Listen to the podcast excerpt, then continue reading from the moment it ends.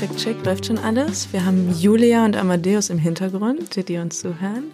Und ich sage einmal Hallo und herzlich willkommen zur ersten Folge, es ist heute eine Sonderfolge von Studio 36 Presents. Und äh, ehemals Ideen bewegen, muss man ja sagen. Und äh, keine Sorge, ihr kennt meine Stimme vielleicht nicht, aber ich sitze hier nicht alleine, sondern ich habe die bekannte Stimme dabei. Unsere liebe Moderatorin und Geschäftsführerin von Studio 36, Nike Wessel. Hallo. Hallo Easy. Wir haben heute, würde man sagen, in der Politik eine Sondersitzung einberufen. Vielleicht nehmen wir die Hörer und Hörerinnen mal mit. Warum machen wir das eigentlich? Worüber sprechen wir heute? Wir haben Studio 36 ist heute Thema. Warum? Ich habe ja erst gedacht, wir benennen uns um und es ist schon allen klar, aber ich habe gemerkt, es ist doch nochmal wichtig, dass wir nochmal erklären, warum wir die Firma umbenannt haben und was auch so ein bisschen unsere Ideen für die nächste Zeit und die nächsten fünf oder zehn Jahre oder zwanzig Jahre sind. Und deshalb wollen wir heute glaube ich, einfach darüber reden, warum nennen wir den Podcast um, warum haben wir uns umbenannt und wo geht's hin? Genau, also ich stelle mich vielleicht auch noch einmal vor. Mein Name ist Isabel Rogge, ich bin hier äh, Kreativdirektorin und ähm, jetzt seit zwei, drei Jahren dabei. Und Nike ist hier die Stammälteste, könnte man sagen. Seit zehn Jahren war das Programm äh, Thema. Was würdest du sagen, warum muss jetzt Studio 36 her und was ist Studio 36, was das Programm nicht mehr sein konnte? Also das Programm hat sich ja so ein bisschen so von Auftrag zu Auftrag entwickelt und wir haben das alles so ein bisschen zusammen mit dem, wie sich das Internet auch entwickelt hat, eigentlich immer angepasst, was alles so passiert ist. Das heißt, wir haben angefangen, noch Beiträge fürs Fernsehen zu machen und viel für die Grünen gearbeitet, für die SPD, für Ministerien und dann aber auch immer mehr gemerkt, dass wir bestimmte politische Themen auch anderen vorziehen, uns bei den Kunden auch immer mehr spezialisiert, bei den Themen spezialisiert und eben auch praktisch so von den Trends oder auch von dem, wo sich so die Welt um uns rum entwickelt hat, eben auch immer weiter angepasst. Und das heißt, die Umbenennung war jetzt gar nicht, ab heute machen wir Dinge anders, sondern das soll eher nochmal das zeigen, was wir schon in den ganzen letzten Jahren gemacht haben, dass man auch nach außen sieht, für welche Themen wir stehen und auch welche Produkte oder Inhalte wir eigentlich am liebsten machen. Mhm. Und äh, 36 ist ja eine, hier, wenn man in Kreuzberg, wir arbeiten ja in Kreuzberg in Berlin, wenn man hier arbeitet, eine ganz bedeutende Zahl, aber unsere Hörerinnen und Hörer, die vielleicht deutschlandweit irgendwo zuhören, wissen das vielleicht gar nicht. Warum Studio 36? Ich bin ja Berlinerin und für mich sind so die alten Postleitzahlbezirke sind so ein bisschen noch so eine ganz alte kindliche Orientierung, wie sich die Stadt gestaltet. Und dazu kommt, dass gerade so dieses Kreuzberg 36 hoffentlich ein paar auch außerhalb von Berlin kennen.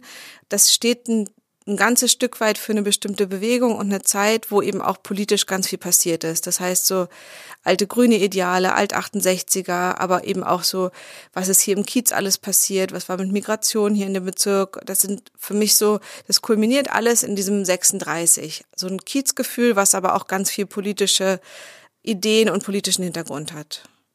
Dann, Isi, würde ich dich gerne fragen, wie ist es für dich? Du bist ja Teil vom Team und eine der, der Vordenkerinnen von uns, die, der ja auch bestimmte Themen sehr, sehr wichtig sind.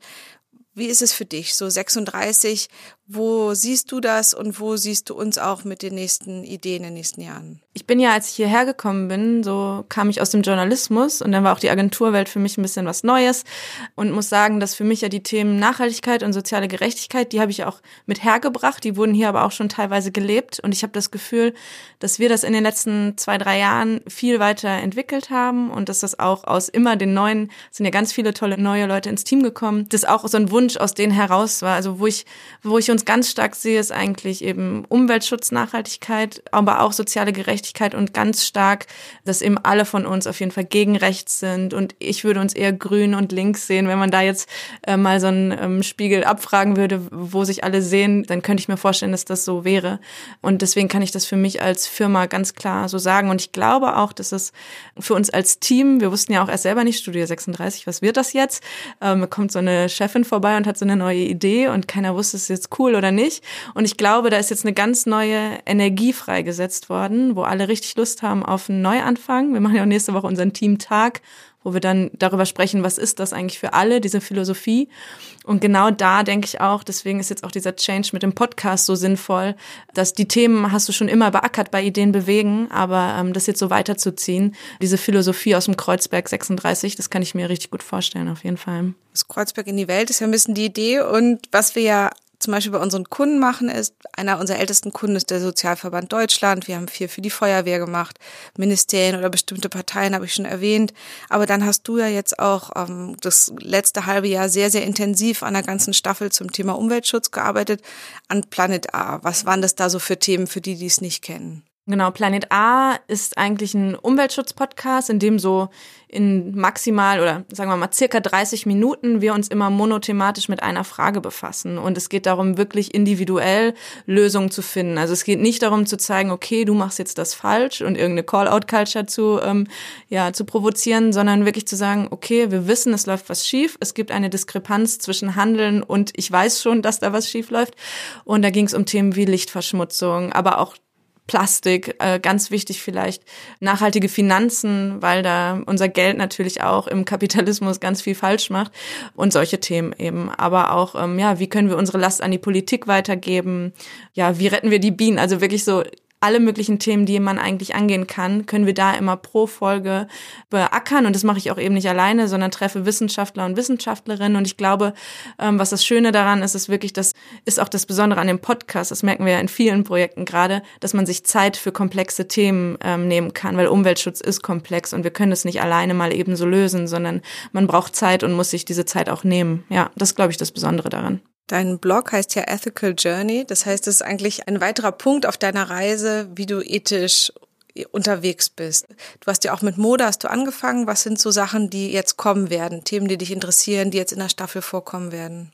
Also mit der Mode hat alles angefangen, deswegen haben wir auch im letzten Jahr die, ähm, oder machen wir jetzt gerade immer noch, dass wir das begleiten, die Fair by Law Petition. Wenn man auf change.org slash Rana Plaza guckt, von Lisa die Petition, da haben wir auch pro bono ein Video mit konzipiert und deswegen glaube ich, dass das äh, Lieferkettengesetz auch da, dass wir auch als Firma da dieses Jahr noch weiter dranbleiben werden, das auch zu unterstützen, aktivistisch und ganz viele verschiedene Umweltschutzthemen wahrscheinlich. Also gerade das Thema Klimagerechtigkeit beschäftigt mich gerade. Klimaangst ist auch ein Thema. Umweltpsychologisch finde ich spannend. Also das wären noch so Bereiche, wo ich äh, richtig Lust drauf habe. Und ähm, die Julia, die ja auch den Podcast äh, Modus Extrem gemacht hat zum Thema Rechtsextremismus, das fand ich ganz spannend. Das wird jetzt gerade in der Süddeutschen empfohlen, unser Podcast, eine Folge, wie auch Rechtsradikale eben äh, als Klima Klimaschützer agieren und wie man sich da eigentlich radikalisiert. Also es gibt so viele Themen, die da noch beackert werden können. Ich glaube, da kommt noch so einiges. Julia und Amadeus zeichnen jetzt auch gerade auf ja. und man merkt ja bei uns auch ganz stark, dass praktisch wir als Team arbeiten, dass alle an verschiedenen Bereichen beteiligt sind, auch Themen einbringen können, wir auch darüber diskutieren, uns auch gegenseitig Sachen weitergeben. Ja, da kommen auf jeden Fall noch schöne Sachen. Dann hatten wir ja zum Beispiel den KfW-Podcast, so Sustainable Finance, ein ausgesprochen nachhaltiger Podcast, wie er auch hieß, den haben wir gemacht. Und da merkt man so ein bisschen, wie auch so die Bandbreite, die wir machen von gegen rechts oder auch Anti-Gewalt-Sachen mit IS-Heimkehrern, dann eben ganz viel nachhaltige Themen, Themen, wo es um Armut zum Beispiel geht, ähm, Altersarmut hatten wir letztes Jahr auch, dass wir probieren, all diese Sachen auch abzubilden, dass sie im Netz vorkommen und auch mal eine Stimme gegen andere sehr aktive Netzbewohner äh, bilden. Ja, du bist ja, wenn du jetzt als Unternehmerin mal zurückdenkst, du bist ja Gründerin, du bist ja eine von diesen wenigen vier Prozent Gründerinnen, die es hier gibt. Ähm, wenn du jetzt überlegst, dass sich, oder so habe ich das im Empfinden, dass unser gesellschaftlicher Wandel, unser Nutzen oder unsere Sinnstiftung, die wir hier bei der Arbeit haben, dass die sich noch viel stärker wandelt, also dass unsere Mitarbeiter auch einen Purpose wirklich haben. Wie empfindest du das, wie sich das so gewandelt hat? Also ich kann sagen, dass das für mich einfach noch viel klarer geworden ist. Also ich bin schon mit bestimmten Sachen gestartet, aber habe sie zwischendurch auch mal ein bisschen verloren, weil man dann auch merkt, so man ist direkt nach dem Studium, man braucht auch Geld, muss irgendwie Studienkredit zurückzahlen, muss einfach so wieder oder will ein bisschen auf eigenen Beinen stehen. Und da erstmal dann so ein bisschen auch nachher aufzuwachen wieder und zu sagen, okay, finanzielle Unabhängigkeit ist sehr wichtig, ist auch gerade für Frauen besonders wichtig. Also das ist auch noch ein nächster Podcast, wird auch zum Thema Frauen und Geld sein. Also das ist eine ganz, ganz wichtige Sache, dass man finanziell unabhängig ist. Aber jetzt in meinem Alter, ich bin ja auch schon, wie Isi ja auch schon gesagt hat, ich bin auch äh, die Dienstälteste hier und auch sonst auch die Älteste im Team und ich trotzdem merke, noch jung. Trotzdem, ja, ich, ich bin so jetzt glaube ich an einem ganz interessanten Punkt im Leben, dass man ein bisschen was geschafft hat, noch ein ganzes Stück Arbeitsleben vor sich hat und sich dann entscheiden muss, für was wende ich die Zeit auf, die ich habe, wie, wie viel Wert hat Geld für mich und was sind Dinge, die da drüber stehen. Und du hast es eben schon erwähnt, sowas wie Klimaangst. Ich bin wirklich überhaupt nicht ängstlicher Mensch. Jeder, der mich kennt, weiß, dass ich relativ wenig in irgendeinem Bereich mit Ängsten zu kämpfen habe. Und Klima ist jetzt das allererste Mal, dass mir was begegnet, äh, wo ich äh, eine ganz diffuse tägliche Angst empfinde, die ich nicht, äh, wo ich praktisch nicht weiß, was ich dagegen tun kann. Und dann liege ich Sonntagabends im Bett und höre diesen Sturm ums Haus sausen und es sind irgendwie zwölf Grad und es ist absolut irritierend für den Februar in Berlin, wo wir zum Teil irgendwie noch drei Zentimeter Eis hatten und ähm, minus zehn Grad, was ich quasi nicht richtig verarbeitet kriege, wie mein Außen und mein Innen da zusammenpasst. Und jetzt habe ich auch Kinder, das ist bestimmt auch für Leute ohne Kinder relevant, aber ich habe ein ganz mulmiges Gefühl, was so unsere Erde an sich angeht. Und das ist eine ganz, äh, ganz verrückte Sache. Und da merke ich halt, dass, ähm, dass es auch Auswirkungen neben dem, dass ich mir keine Plastiktüte mehr im Supermarkt geben lasse, dass es auch, dass man so viel tun muss, eigentlich wie man kann.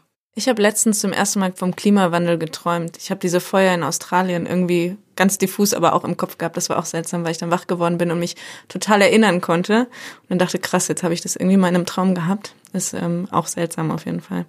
Ja, das sind echt so Bilder, also wie zum Beispiel dieses, ähm, es gab einmal so einen so einen Affen, das war bei so Bränden am Amazonas letztes Jahr noch da hat man so einen kleinen Affen gesehen, der so ganz verbrannt war und so da stand und so die Ärmchen ausgestreckt hat.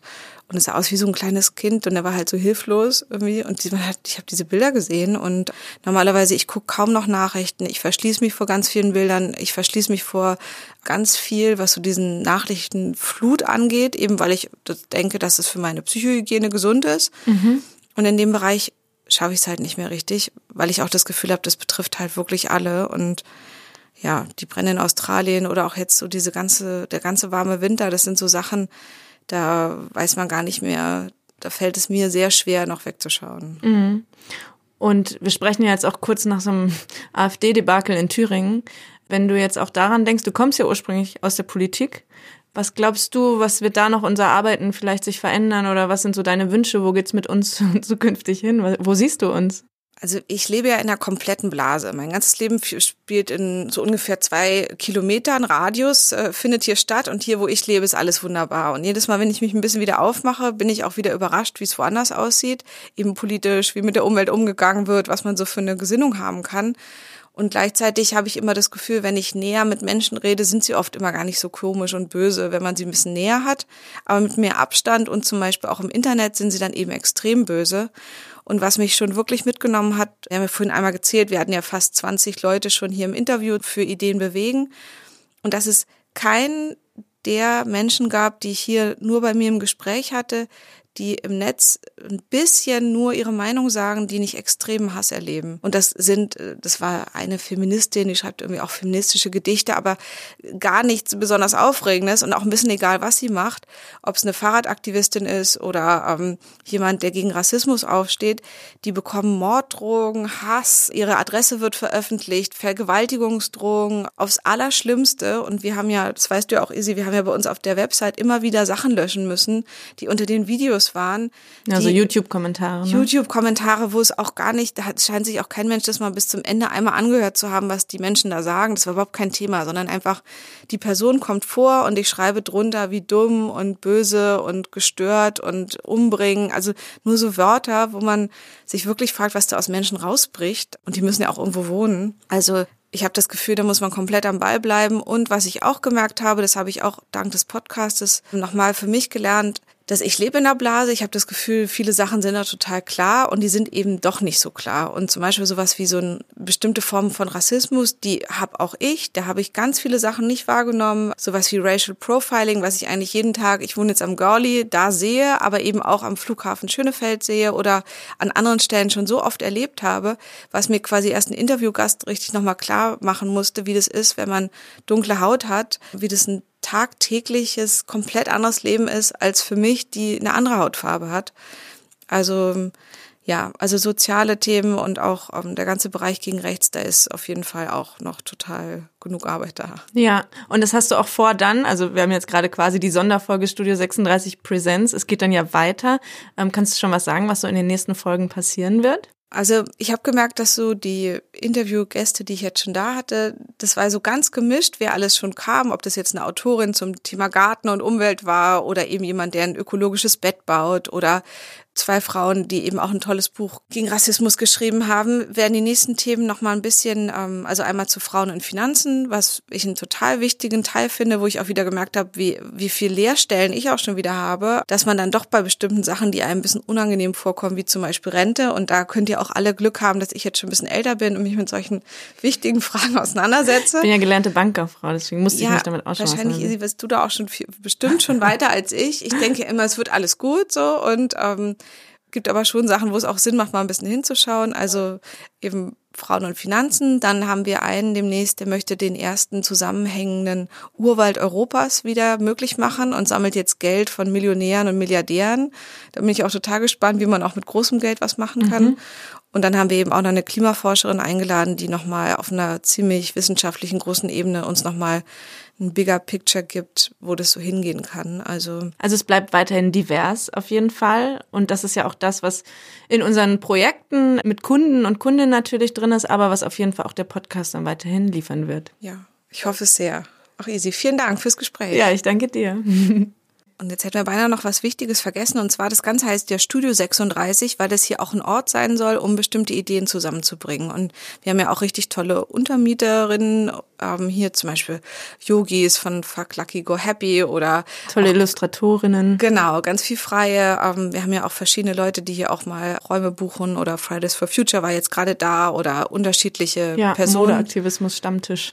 Genau, also so hier können einmal auch Leute zu uns kommen, um diesen Raum auch zu bespielen und auch zu nutzen. Gerade am Wochenende ist auch noch frei. Und ähm, was, was auch noch wichtig ist, ist, dass ich praktisch oder wir total auf der Suche sind nach Themen. Das heißt, wenn ihr das Gefühl habt, da ist ein toller eine Gründerin oder ein Gründer oder jemand, der sich ehrenamtlich ganz besonders engagiert oder jemand mit tollen Ideen, dann schreibt uns gerne und informiert uns auch einfach darüber, wo ihr das Gefühl habt, wo auch nochmal ein Thema wäre, über das wir sprechen sollen, ob das jetzt vielleicht auch bei, bei Easy im Planet A oder in unserem Podcast ist. Also auf jeden Fall wäre das, wäre das schön von euch zu hören. Ja, und wir haben gerade festgestellt, wir haben noch nicht so richtig eine Adresse ausgemacht, aber es könnte info at studio36.berlin, die haben wir ja schon, da könnt ihr auf jeden Fall hinschreiben.